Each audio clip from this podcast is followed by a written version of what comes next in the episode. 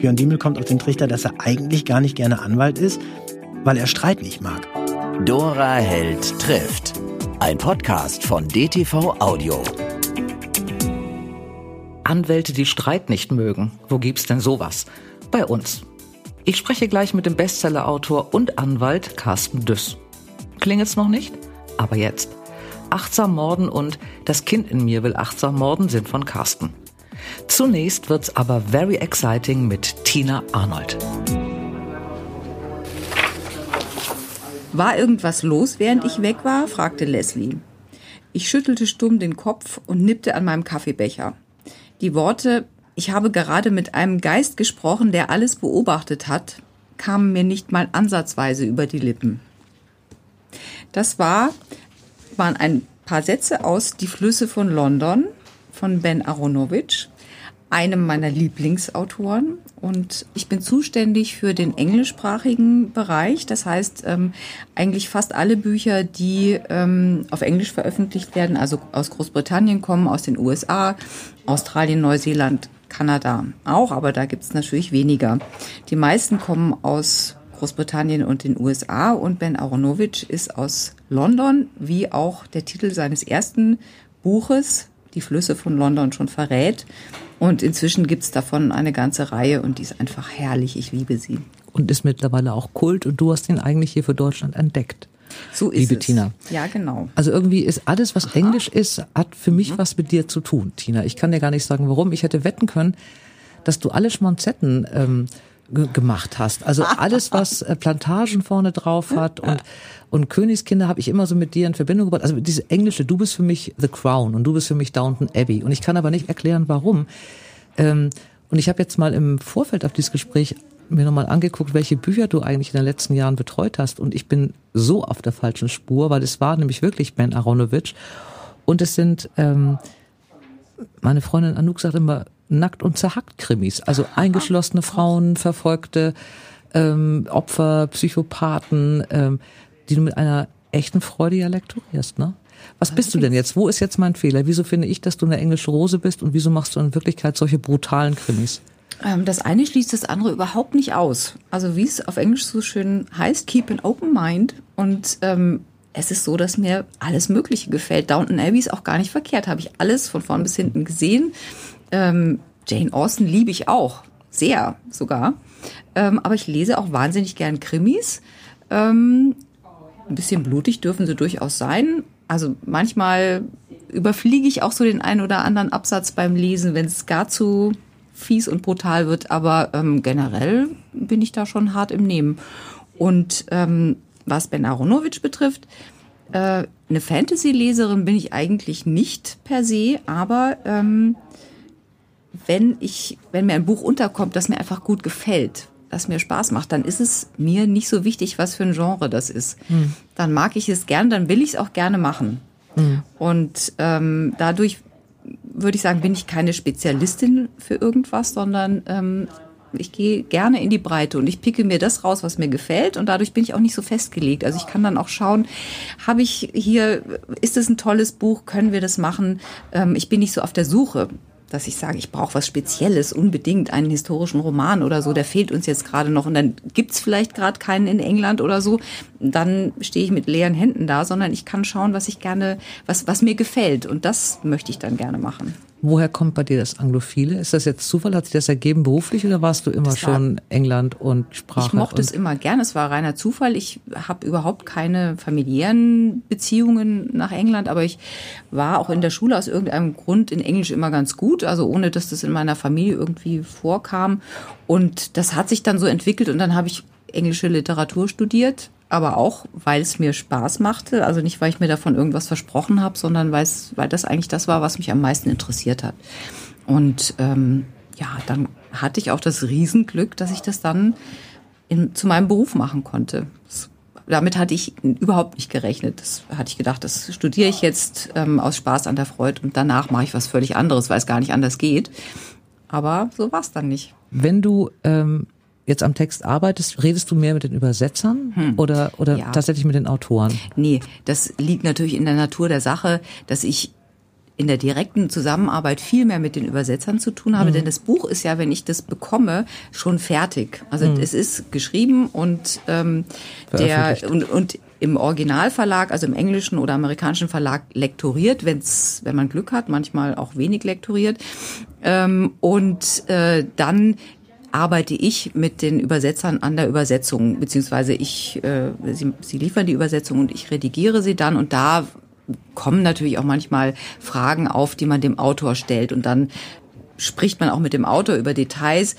Ganz selten wird man schon vorher einbezogen, wenn die Autoren einen ganz gut kennen, aber ähm, das ist sehr unterschiedlich. Also mit manchen Autor, also manche Autoren, die habe ich niemals persönlich, mit denen, zu denen hatte ich niemals persönlich Kontakt. Zum Beispiel in Amerika ist es gang und gäbe, das läuft alles über Agenturen, da kriegt man dann den Text und mhm. das war's dann. Aber mit manchen ähm, bin ich auch ganz gut befreundet, die treffe ich dann, wenn ich in London bin und ähm, dann unterhalten wir uns einfach ganz nett, egal ob es ein neues Buch gibt oder nicht. Und wenn ich Glück habe, schreiben sie gerade an einem neuen und dann unterhalten wir uns auch darüber ein bisschen. Ähm, aber ja, das ist mal so, mal so. Mhm. Die Übersetzer kommen ja immer so ein bisschen zu kurz bei allem. Ne? Sie stehen selten äh, auf den Büchern, sie werden selten gewürdigt. Man kennt auch immer ganz wenige, obwohl es wahnsinnig viele gibt. Du liest ja das Original und liest dann die Übersetzung. Wie oft passieren noch so Sachen, die man überhaupt nicht übersetzen kann? Irgendwelche Wörter, für die es keins gibt in Deutsch? Kommt natürlich aufs ähm, Buch an. Mhm. Ähm, es ist weniger dann so ein einzelnes Wort, würde ich sagen, aber öfter mal ein Witz, der einfach nicht übertragbar ist eins zu eins, weil es zum Beispiel eine Konnotation im Deutschen einfach nicht gibt. Das, so eine Verbindung stellt man in Gedanken gar nicht her und dann passt es nicht. Und ähm, dann kann man wirklich nur versuchen, ähm, da ein bisschen wegzugehen und vielleicht was anderes zu finden, was auch witzig ist und in den Kontext passt. Manchmal findet man auch nichts und findet dafür aber an einer anderen Stelle vielleicht was, was im Deutschen super lustig ist, wo es im Englischen vielleicht gar keinen Witz gibt, aber dann fühle ich mich schon auch legitimiert, dann an der Stelle halt einen im Deutschen einzufügen, weil ich ja an einer anderen Stelle einen nicht übertragen konnte. Aber das ist wirklich immer das, das Schwierigste und Trickreichste, macht aber auch unheimlich viel Spaß und ich habe dann oft lange ähm, Telefonate mit Übersetzern, dann knobeln wir da gemeinsam, wie könnte man es denn noch machen und so. Und dann andererseits gibt's auch so ähm, Vermerke im, in den Fahnen dann, wenn ich ihnen dann die Fahnen zum Lesen schicke ähm, und habe da was verändert, dann steht da manchmal am Rand, findest du das wirklich lustig? Mhm. Und dann denke ich mir manchmal, na ja, vielleicht doch nicht, aber manchmal denke ich auch, ja, ich finde es eigentlich wirklich lustig und dann lasse ich es auch drin. Liebe Tina, entweder oder. Hm. Das ist, glaube ich, ganz einfach. E-Mail oder Brief? E-Mail. Ehrlich? Ehrlich, ja. Du zerstörst alle meine Klischees. Siehst du? Ich sehe dich immer mit einem Füller auf so schönem oh, Briefpapier an einem Fenster mit Blick aufs grüne schön, Briefe schreiben. mein Wunschtraum, aber es passiert nie schon allein deshalb, weil meine Füller grundsätzlich sofort austrocknen. Ich weiß gar nicht, was das ist. Also ich du kann kein, ich habe keinen Füller länger als zwei Wochen, dann ist der hin. Also man muss die Tülle nicht. zuschrauben und man ja, muss auch damit regelmäßig regelmäßig was genau jetzt schreiben. fehlt schreiben. So, man muss damit regelmäßig das nicht das was fehlte ja Man muss regelmäßig schreiben. E-Mail, Cortina. See oder Meer? Meer. Weil wilder und der See ruhiger oder warum? Weil Meer einfach toll ist. Das Meer ist das Allerbeste. Und ohne Begrenzung. Mhm. Unser Zentrum der Macht in diesem Verlag, wie wir es gelernt haben, nämlich Olga, die wunderbare Olga, hat den schönsten Satz bis jetzt gesagt. Die hat gesagt, sie mag Griechenland, weil man da immer von oben aufs Meer guckt. Ist das oh ein schöner ja. Satz? Oh ja. Letzte Frage. Wahrscheinlich weißt du auch schon, wie man sie beantwortet. Mörder oder Liebhaber? Oh. Hm, hm. Das Beantworte sie bitte ehrlich jetzt. ja, dann doch der Liebhaber. Danke. Liebhaber des schwarzen Humors kommen bei den achtsamen Mordenbüchern von Carsten Düssvoll auf ihre Kosten. Achtsam Morden am Rande der Welt ist sein neuestes Werk. Ich bin froh, dass er mich in Hamburg besucht hat. Ist nicht am Rande der Welt, aber von Bonn aus ist es schon ein Weg. Du bist die lange Strecke mit dem Auto gekommen, weil du mich sehen wolltest. Richtig. Ich bin beglückt. Ich auch. Ich habe dich entdeckt, wie Leser ihre Autoren entdecken. Zufällig, äh, mit einer großen Freude. Ähm, ich erzähl die Geschichte mal, weil ich sie so schön fand. Ich schrieb gerade an meinem Buch Mathilda oder irgendwer stirbt immer.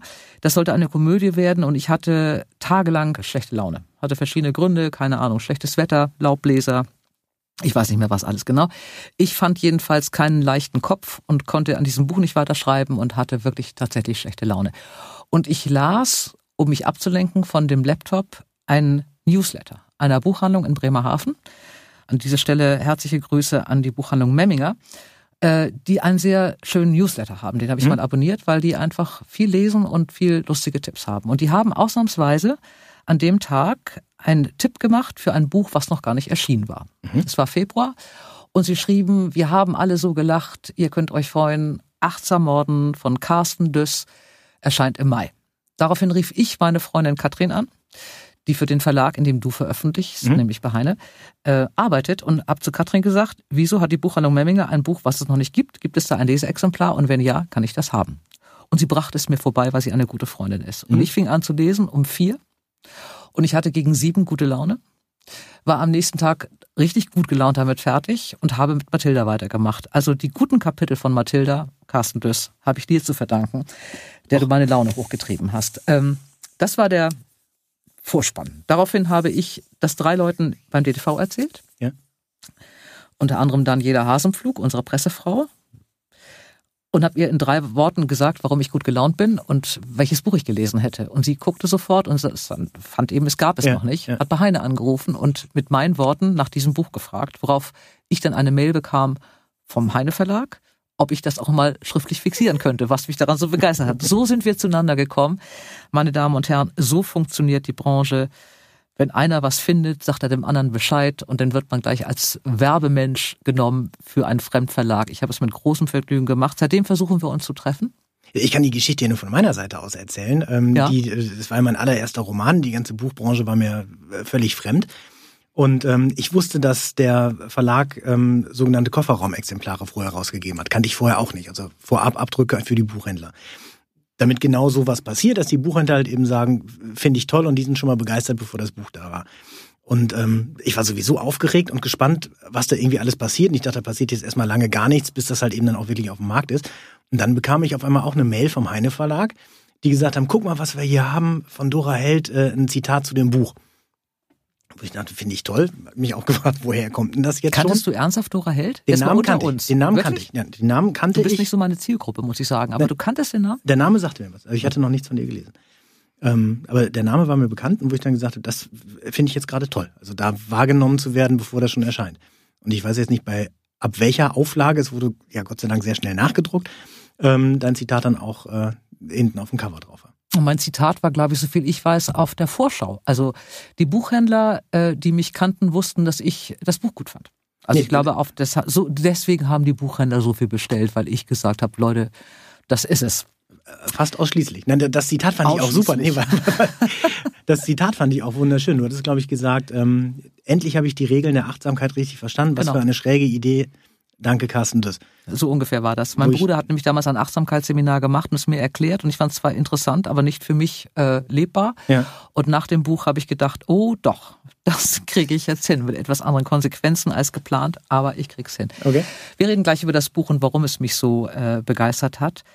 Ähm, du kommst ja erstmal ursprünglich aus einer ganz anderen Ecke. Ich mag das ja immer, wenn man in so Lebensläufen liest, er kommt aus einer Juristenfamilie. Mhm.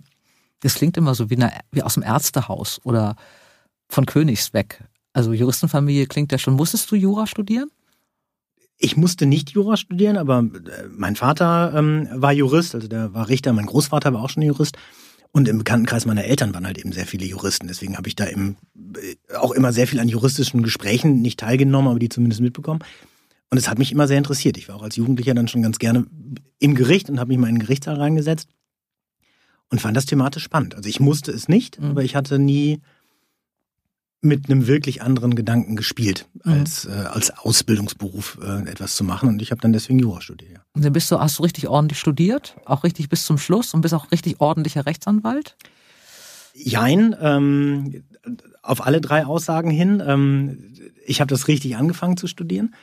Ich habe äh, währenddessen aber schon einen längeren Ausflug gemacht. Ich habe während des äh, Studiums in einem Preisausschreiben gewonnen, Kabelträger bei Hans Meiser zu sein. Und äh, was musste man denn da machen? Bei dem Preisausschreiben musste man eine kreative Bewerbung schicken. Das war von der Westdeutschen Allgemeinen Zeitung, so eine Ferienaktion. Hans Meiser hatte eine eine Außenübertragung auf Mallorca und die hatten dann drei Watzleser äh, ausgelost, dass die mit könnten, wenn die sich kreativ bewerben. Und ähm, ich habe das, äh, habe diesen Artikel in der Hand gehabt und habe dann gesagt, ja, da habe ich jetzt eh keinen großen Bezug zu, aber wenn es eine Woche Malle umsonst gibt, dann äh, schreibe ich mal was, warum denn nicht? Und ich habe dann einen relativ kurzen Brief geschrieben, habe dann gesagt, ähm, äh, mein Name ist Carsten Düss, ich bin unter südlicher Sonne zur Höchstleistung fähig und ich wundere mich jetzt gerade, dass Sie mich schon per Zeitungsanzeige so rufen oder suchen, hätten Sie mich direkt angerufen, hätten Sie sich das alles sparen können. Und daraufhin bin ich dann rausgesucht worden, war eine Woche lang Kabelträger bei dieser Produktion. Ich habe gedacht, das sei alte Leute Fernsehen und äh, was aber gar nicht. War eine völlig junge Produktionsfirma mit ganz vielen äh, super netten Menschen, die äh, eine sehr gute professionelle Distanz zum Produkt hatten. Und äh, das hat Spaß gemacht. Und nach mhm. dieser Woche ähm, habe ich da als, äh, als Kabelträger gearbeitet für die Produktionsfirma, als Best Boy, als Warm-Upper und kam so in den Fernsehbereich rein. Und habe dann, ich glaube, drei oder vier Jahre lang wirklich gar nicht mehr Jura studiert, sondern äh, im Fernsehen gearbeitet und mich dann nachher wieder dazu entschieden, Jura zu Ende zu machen. Was haben deine Eltern dazu gesagt? Die waren da nicht so sonderlich begeistert von, also weil die dann immer im Hinterkopf hatten, du musst doch irgendwie äh, was Seriöses zu Ende äh, machen. Was ich als selbstständiger Mensch erstmal ignoriert habe, also weil ich dadurch auch finanziell ja unabhängig war. Und äh, ausschlaggebend dafür, dass ich zu Ende studiert habe, also die Dame, die das geschafft hat, was meine Eltern nicht geschafft hatten, das war äh, Verona Feldbusch. Ja, das kann ich mir sofort vorstellen. Das ist auch so ein Typ, der einen zum Jurastudium überreden kann, ne? Äh, quasi reingedrängt. Also ich, ich, ich habe ich hab für Veronas Welt gearbeitet mhm. und äh, da waren dann wirklich äh, zig von solchen Momenten, wo ich gesagt habe, das kann nicht wahr sein. Das ist nicht meine Welt, das mag ihre Welt sein. Aber ich möchte nicht mein Leben lang von solchen Menschen abhängig sein. Ich mhm. möchte irgendeinen Abschluss haben und sei es bloß ein Jurastudium. Und das war für mich äh, dann der Ausschlag, zu sagen, ich studiere das jetzt mal schön zu Ende. Ich habe gerade vorgestellt, es gibt ja, ähm, also der Mann einer Freundin von mir ist auch Anwalt und dann habe ich immer gedacht, das ist so furchtbar, wenn man mit dem irgendwo langläuft, dann trifft man einen Nachbarn, der dann sagt, ah Mensch, du, wo ich dich gerade sehe, ich habe da so einen Ärger mit der, mit der Kfz-Werkstatt, was kann man denn da machen? Sag doch mal eben. Geht dir das als Anwalt auch so, dass du immer so an der Seite, tu mir mal eben gefallen, schreib mir mal diesen Brief hier? Ich hatte aus diesem Grund erst überlegt, Gynäkologe zu werden, habe ich aber Gott sei Dank auch nicht gemacht. Ähm, nee, hab, ich sag das immer relativ offen, sobald dann einer kommt, kannst du mir mal helfen. Äh, mal eben. Dann, du, du kannst ja, mal eben ist sowieso dann immer so ein Problem. Ähm, ich sage, du kannst mir das Problem gerne jetzt mal schildern. Und ähm, ich sage aber von vorne weg, dass ich da, da nur jetzt eine kurze Einschätzung zu gebe und ich werde sowas auch nicht bearbeiten. Mhm. Also weil ich mich da auch äh, verscheue, im Freundes- und, und, und, und, im engen Bekanntenkreis was zu machen. Das kann nur nach hinten losgehen. Mhm. Ähm, deswegen kann ich das ganz gut von mir ferne halten. Ja. Du hast aber nach dem Studium dann trotz Best Boy und ähm, Warm-Upper, die ja, wenn ich übersetzt, äh, Aufheizer viel schöner ja. klingen als Warm-Upper, äh, nach deiner Fernseh- ähm, Leidenschaft dann aber doch dein Studium zu Ende gemacht und auch als Anwalt gearbeitet. Du musst ja zwei Staatsexamina machen. Ja. Und ähm, das erste, das war fast so ein Wettbewerb mit meinem Vater, der ähm, mir immer gesagt hat, hier, äh, Carsten, du kannst nicht parallel zu etwas anderem nebenbei Jura studieren. Mhm. Das würde ich jetzt ganz gerne mal ausprobieren, ob das klappt. Und ich habe eigentlich bis kurz vorm Examen noch weiterhin für Fernsehproduktion gearbeitet. Mhm. Und das erste Staatsexamen funktionierte gut. Und ähm, danach hast du eine Wartezeit, also fürs Referendariat, da habe ich dann auch weitergearbeitet, aber habe auch parallel zum Referendariat noch weiter ähm, für Fernsehproduktion gearbeitet und fürs Radio. Und ähm, stand dann nachher so ein bisschen vor der Wahl, was machst du jetzt? Also ich hatte mich bei einigen Kanzleien beworben und äh, wäre da auch genommen worden. Habe dann aber gesagt, nee, ich möchte mich jetzt, ich möchte jetzt keine wirkliche Entweder-oder-Entscheidung treffen, sondern ich habe dann meine Zulassung geholt, habe ähm, ja, als Einzelanwalt quasi meine Kanzlei eröffnet und ähm, weiterhin parallel gearbeitet, sowohl mhm. als Anwalt äh, für kleinere Fälle als auch weiterhin für die Medien. Mhm. Und das machst du heute auch noch oder ja. bist auch immer noch als Anwalt? Ja, ich bin immer noch als Anwalt zugelassen, ja. arbeite auch immer noch als Anwalt. Also der Umfang wird geringer, aber ich äh, bin weiterhin zugelassener Anwalt. Ja was ich beim Recherchieren so super fand, äh, deine Fans sind ja schon verbreitet, wir reden da gleich drüber. Und da gab es tatsächlich bei, wenn man Carsten Düss und googelt und so und Anwalt, dann kommt da wirklich eine Hörer oder eine Leserin Frage, wie kann man ein Praktikum bei Carsten Düss machen? Das fand ich super. Also ich könnte jetzt theoretisch bei dir ein Praktikum machen. Könntest du sehr gerne machen, ja. Um mich ranzuwanzen an dich als Autor, mache ich eben mal. Nee, wäre wär dann auch meine erste Frage im Bewerbungsgespräch, was versprichst du dir denn von dem Praktikum? Ja, dann würde ich sagen, ein Einblick in die Welt der Gerechtigkeit und der Literatur. Und dann müsstest du überlegen, was du mir dann beibringst in diesem Praktikum. Ja, ich denke, die ist schön naiv, die, ist die kann das Praktikum zack. gerne machen. Ja.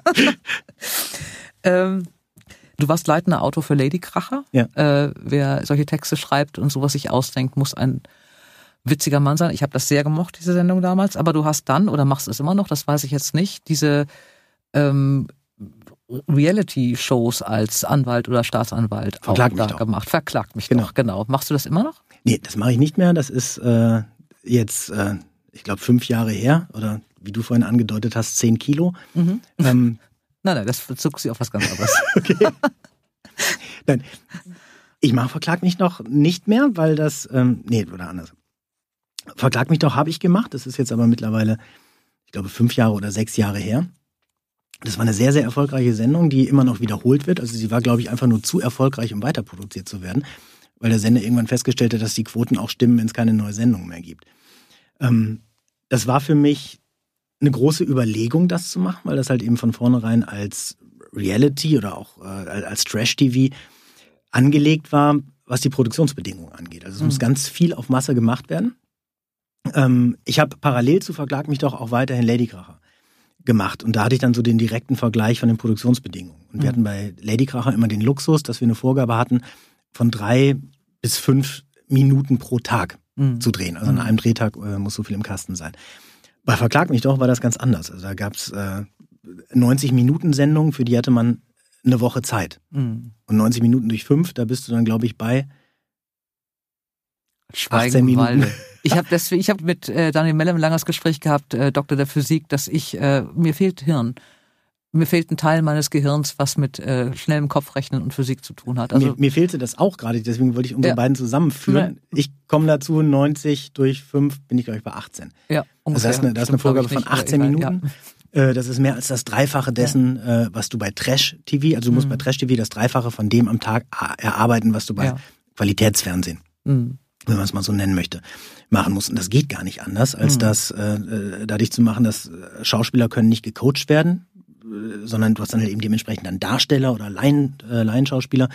Die einfachste Emotion, äh, die du hervorrufen kannst, ist Aggression. Deswegen wird da wahnsinnig viel gebrüllt. Mhm. Ähm, und ähm, das hat durchaus schon seine Berechtigung. Ich habe das, also ich habe das im Endeffekt sehr bewundert, unter welchen Produktionsbedingungen da immer wieder Sendungen zustande kamen. Also Mhm. das war die eine Seite, die ich äh, als Erfahrung her gut fand, wo ich mir auch von der von der Fernsehproduktionsseite mich immer wieder frage, warum nehmt ihr nicht mehr von diesen Leuten? Also jemand, der irgendwie ein halbes Jahr lang oder ein Jahr lang Trash-TV gemacht hat, Mhm. der hat das echt drauf. Mhm. Also der hat es wirklich einfach drauf, unter Stress zu arbeiten und äh, das Arbeitsergebnis, was da rauskommt, ist natürlich ein anderes, als wenn ich das nachher in Ruhe machen kann. Die andere Überlegung war, die hat mich aber auch sehr gereizt. Ähm, äh, unsere Sendung war das erste, äh, war die erste Sendung, die wirklich die Verbindung hergestellt hat, mit Trash- und Bluebox-Kommentaren Wissen zu vermitteln. Mhm. Also Bluebox-Sendung, wo Promis aufploppen und dann sagen, "Hä, so ein Bart hatte ich in den 80er Jahren auch. Mhm. Ähm, das ist altbekannt, aber der Ansatz, den wir hatten, äh, dass halt eben dann Experten aufploppen und dann wirklich etwas sagen, was stimmt und innerhalb von kürzester Zeit Wissen vermitteln sollen und das auch auf einem Niveau, dass sich das halt eben für eine breite Masse erschließt. Ähm, das fand ich reizvoll. Das gab es Mhm. vor uns noch nicht. Mhm. Und ähm, die Vorsendung von äh, Verklag mich doch war Mieterzoff. Da ging es einzig allein um Mietangelegenheiten. Ähm, bei der Sendung stellte sich heraus, das kommt an. Mhm. Und deswegen war auch äh, Verklag mich doch nachher erfolgreich. Und ich fand diese Verbindung schön. Also ich mag das gerne, Wissen zu vermitteln in äh, einem völlig anderen Umfeld. Mhm. Kommen wir mal einmal zu deinem Buch. Also eins vorweg ist der erste Satz, ich bin kein gewalttätiger Mensch. Es geht um Björn Diemel, ein Anwalt, Ja. ähm, der ein Achtsamkeitsseminar machen muss, weil er eine Ehekrise hat. Das ist die Voraussetzung, äh, die er erfüllen Mhm. muss, um sein Kind, seine Ehe zu retten, was er letztlich nicht schafft, aber vor allen Dingen seine, seine Tochter zu sehen. Und er macht dieses Achtsamkeitsseminar äh, bei dem du dich sehr, sehr dran hältst. Das ist alles, also mein Bruder hat auch dieses Buch gelobt, der Achtsamkeitsseminare gemacht hat bis zum Abwinken. Der sagte, das ist schon wirklich gut umgesetzt. Er setzt es eben anders um, dieser Anwalt, äh, als er es machen soll. Er will sich, das hat er gelernt, von schlimmen Dingen, von schlechten Dingen seines Lebens trennen und hat dann irgendwie auf Seite 5 schon die erste Leiche an der Hacke. Ich habe mich wirklich gefragt, was hast du genommen beim Schreiben, um dir diese Geschichte einfallen zu lassen? Ich schreibe komplett drogenfrei. Also ich, Sagt ich jeder. trinke Ja, noch nicht mal Alkohol, wenn ich, äh, bevor ich schreibe. Ähm, das war für mich eine sehr logische Sache, wie sich das entwickelt hat. Also der Ansatz von achtsamen Morden war der Grundplot, den ich hatte, die Idee, ein Anwalt bringt seinen Mandanten um und kommt dann relativ weit mit dem Mord davon, weil er alle Vollmachten hat und kein Mensch merkt, dass der Mandant wirklich weg ist, weil der Anwalt kann ja die ganze Zeit lang im Namen des Mandanten tätig werden. Das war der Grundplot. Und dann hatte ich mir überlegt, das Ganze muss ja irgendwie glaubhaft sein. Also warum bringt der Anwalt den Mandanten überhaupt um? Ah, der Mandant nervt den Anwalt so, dass äh, der äh, kein ruhiges Leben mehr mit dem Mandant hat. Okay, was mache ich als erstes, wenn mich jemand nervt? Ich bringe ihn ja nicht sofort um, sondern ich versuche, mit dem Nerven fertig zu werden. Wenn das Nerven zu stark wird, wird das Stress, also muss der Anwalt versuchen, mit dem Stress fertig zu werden. Was kann der da machen? Dann kam ich auf die Idee, der könnte ja mal ein Achtsamkeitstraining machen. Ich habe selber ein Achtsamkeitstraining gemacht. Ich finde Achtsamkeit wirklich eine wunderbare Sache. Und ähm, ich überlegt, okay, dann habe ich jetzt einen Anwalt, der ein Achtsamkeitstraining macht, er bringt ihn aber nachher trotzdem um. Also muss das Achtsamkeitstraining nicht wirklich gewirkt haben. Ich will aber Achtsamkeit auch nicht veräppeln.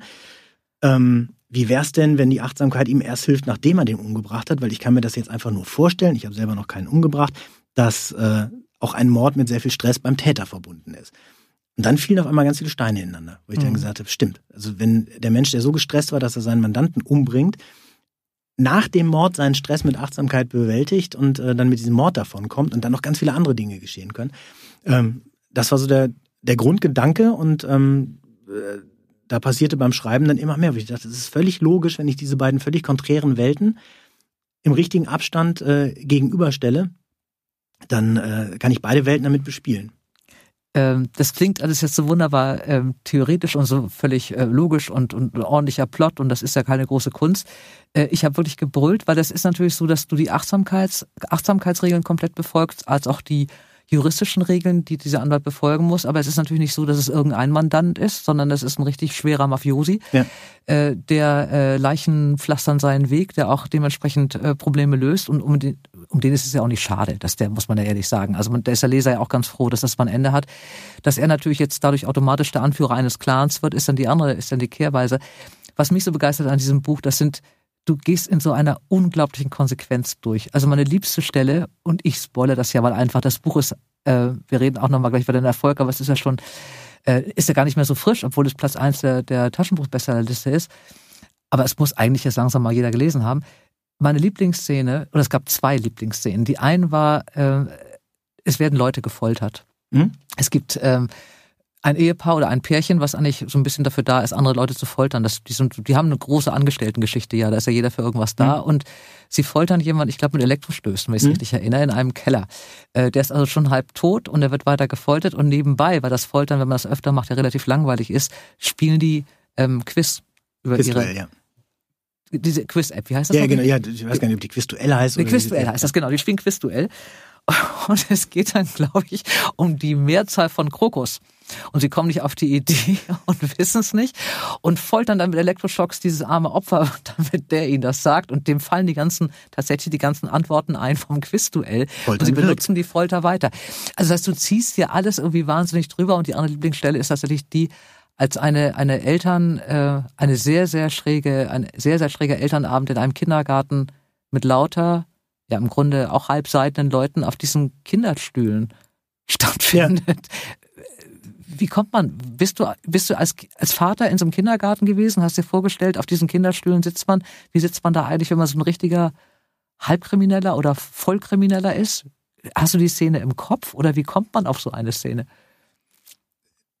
Wenn wir jetzt so rein in der Theorie ähm, uns unterhalten, sind beide Szenen eigentlich sehr identisch von den, von den Grundelementen. Also ich nehme zwei Sachen, die überhaupt nichts miteinander zu tun haben. In der ersten Szene habe ich halt eben Folter und Quizduell und kreuze das. Und in der zweiten Szene habe ich halt eben ein Mafiosi-Treffen und einen Kindergartenabend. Und ähm, wenn ich diese Hauptelemente gegenüberstelle, dann wird durch die Betrachtung des einen Elementes werden ganz viele Kleinigkeiten beim anderen Element sichtbar.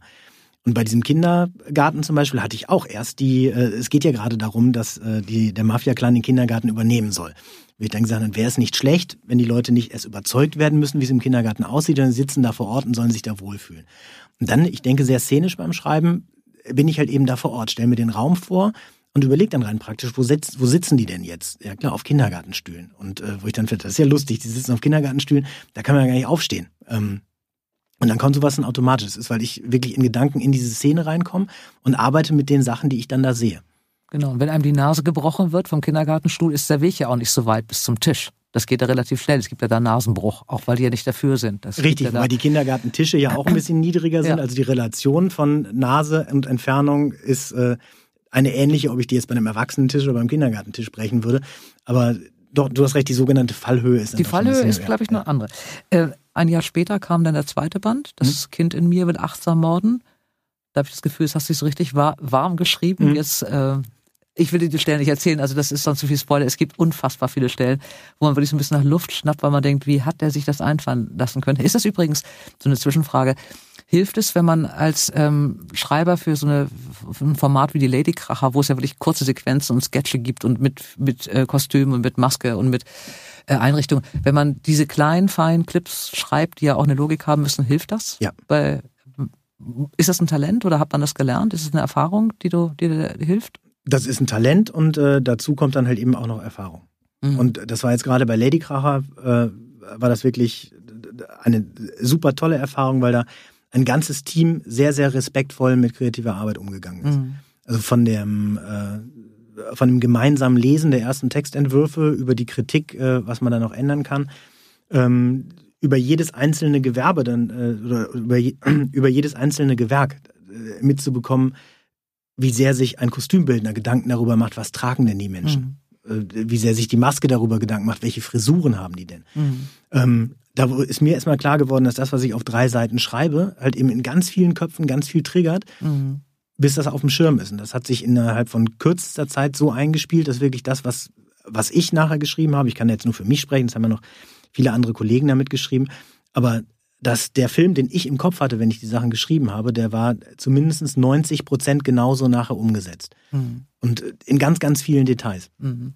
Und da habe ich wirklich gelernt, auf die Kürze hin ähm, nicht nur irgendwelche Plattitüden Menschen zu erfinden, sondern Charaktere zu erfinden. Mhm. Und in jedem Drei-Minuten-Sketch waren äh, vollendete Charaktere, Mhm. die nicht komplett ausgespielt werden mussten, aber die, soweit es nötig war, auch ausgespielt wurden von den Schauspielern. Und ähm, das ist eine, äh, eine handwerkliche Begabung, die ich dann da gelernt habe, oder ein Handwerk, was ich da gelernt habe, von dem ich jetzt, äh, aus dem ich jetzt wirklich schöpfen kann. Wo ich dann äh, sagen kann, was ich vorhin mit dem Kindergarten erzählt habe. Ähm, ich stelle mir so eine Szene vor und äh, ich kann da wirklich dreidimensional mich in dem Raum umdrehen, mir alles angucken und ich habe das alles bildlich vor mir. Und Mhm. äh, ich muss es dann im Endeffekt nur noch beschreiben. Mhm. Und die Technik, die hatten wir bei Lady Kracher ja auch oder bei sehr, sehr vielen Sketchen, dass wir Sachen, die nichts miteinander zu tun hatten, miteinander verbunden haben. Erwachsenenwelt mit Kinderwelt zum Beispiel.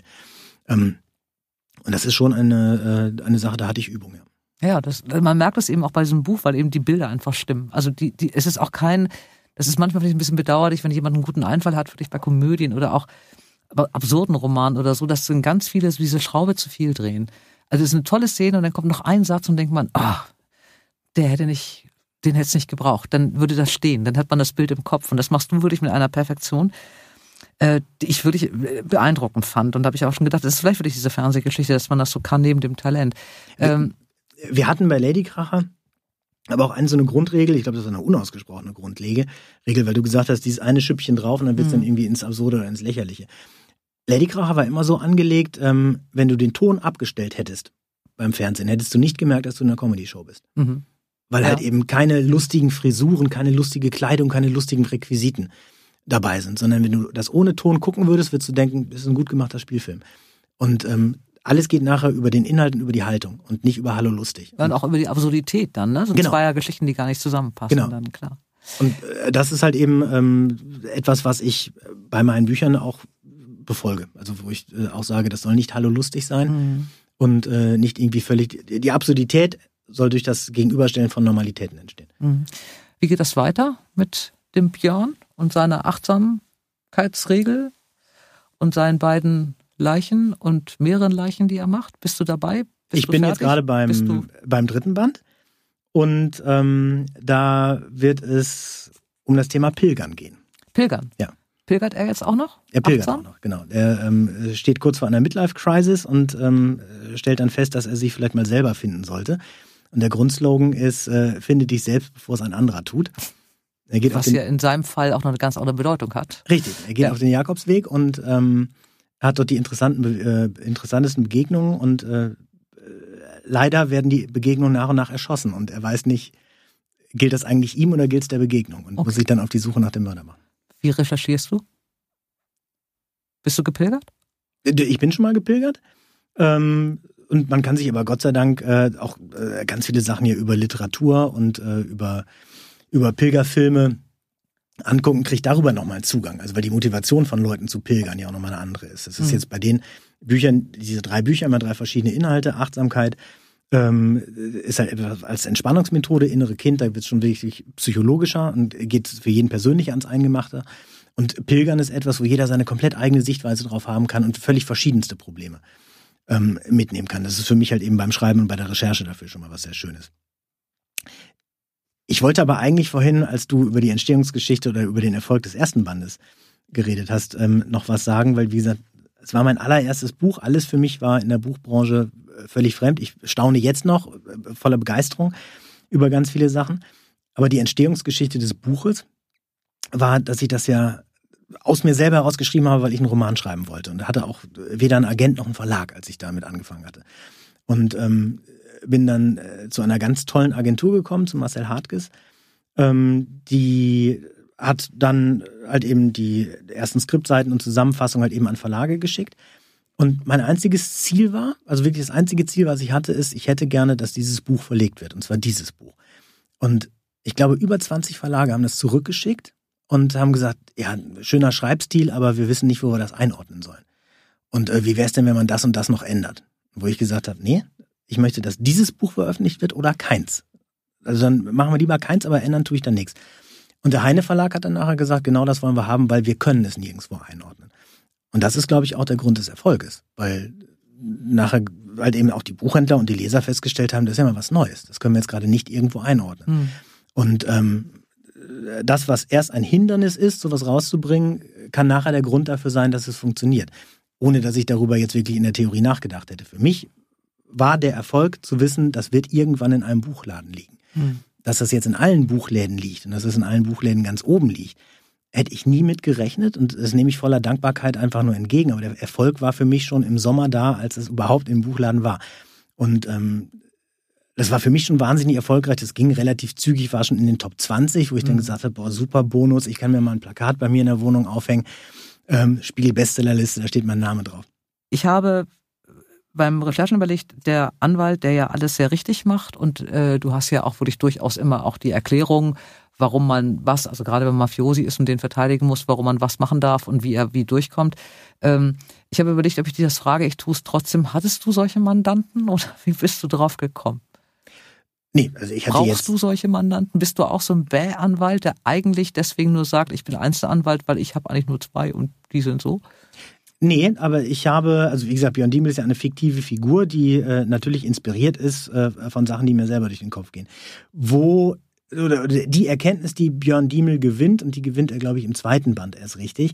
Das ist eine, die ich auch gemacht habe. Björn Diemel kommt auf den Trichter, dass er eigentlich gar nicht gerne Anwalt ist, weil er Streit nicht mag. Hm.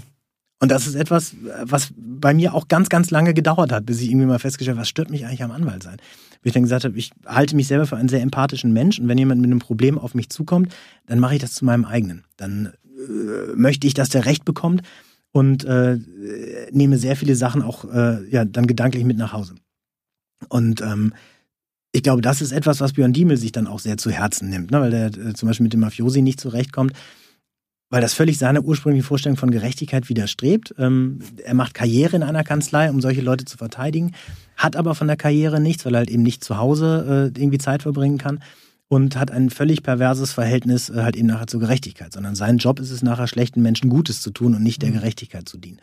Und ähm, ich glaube, diesen Zwiespalt, den wird, glaube ich, fast jeder Mensch äh, in seinem Beruf erleben, wenn er feststellt, äh, dass ein Beruf den man sich vorher als schönen Beruf ausgesucht hat, in der Praxis in vielen Dingen etwas ganz anderes ist, als das in der theoretischen äh, Jugendvorstellung mhm. ist. Mhm. Ich würde gerne mit dem Schlusssatz ähm, schließen, dass Björn Dimmel als Anwalt merkt, dass er mit dem Mafiosi nicht so gut zurechtkommt. Ich hoffe, dass du nicht mit Mafiosis gut zurechtkommen musst, äh, weil du jetzt genug Geld verdienst mit diesen Büchern, um keine Mafiosis mehr verteidigen zu müssen falls du es vorher nie gemacht hast, was ich fast ein bisschen bezweifle, weil diese Recherche ist einfach zu gut. Ähm, übrigens hat dein Kollege Matthias Maschke, der ja ganz kongenial dein Buch eingelesen hat, äh, über dich gesagt, Carsten kann alles. Das ist eigentlich das schönere Schlusswort. Carsten kann alles. Carsten Düss geht jetzt pilgern im dritten Band. Ich wünsche dir, dass der dritte Band weiter so Erfolg hat. Vielen Dank für die gute Laune, die du mir gemacht hast und ganz vielen anderen Lesern. Ich wünsche dir nur freundliche Mafiosis, viel Achtsamkeit und ein schönes Pilgern. Und danke, dass du hier warst. Ich danke dir für alles. Und im nächsten Dora Held trifft werden Geheimnisse gelüftet. Stefan Ulrich Meyer gibt zu, du machst Sachbuch. Was solltest du ursprünglich mal werden? Der allererste Berufswunsch war Feuerwehrzahnarzt. Und wir erfahren, warum Wanderbuchautor Manuel Andrak so gerne läuft. Äh, wenn du über 1,3 Promille hast auf dem Fahrrad, ist der Führerschein weg, ne? Bleibt gelassen. Eure Dora. Dora Held trifft. Ein Podcast von DTV Audio.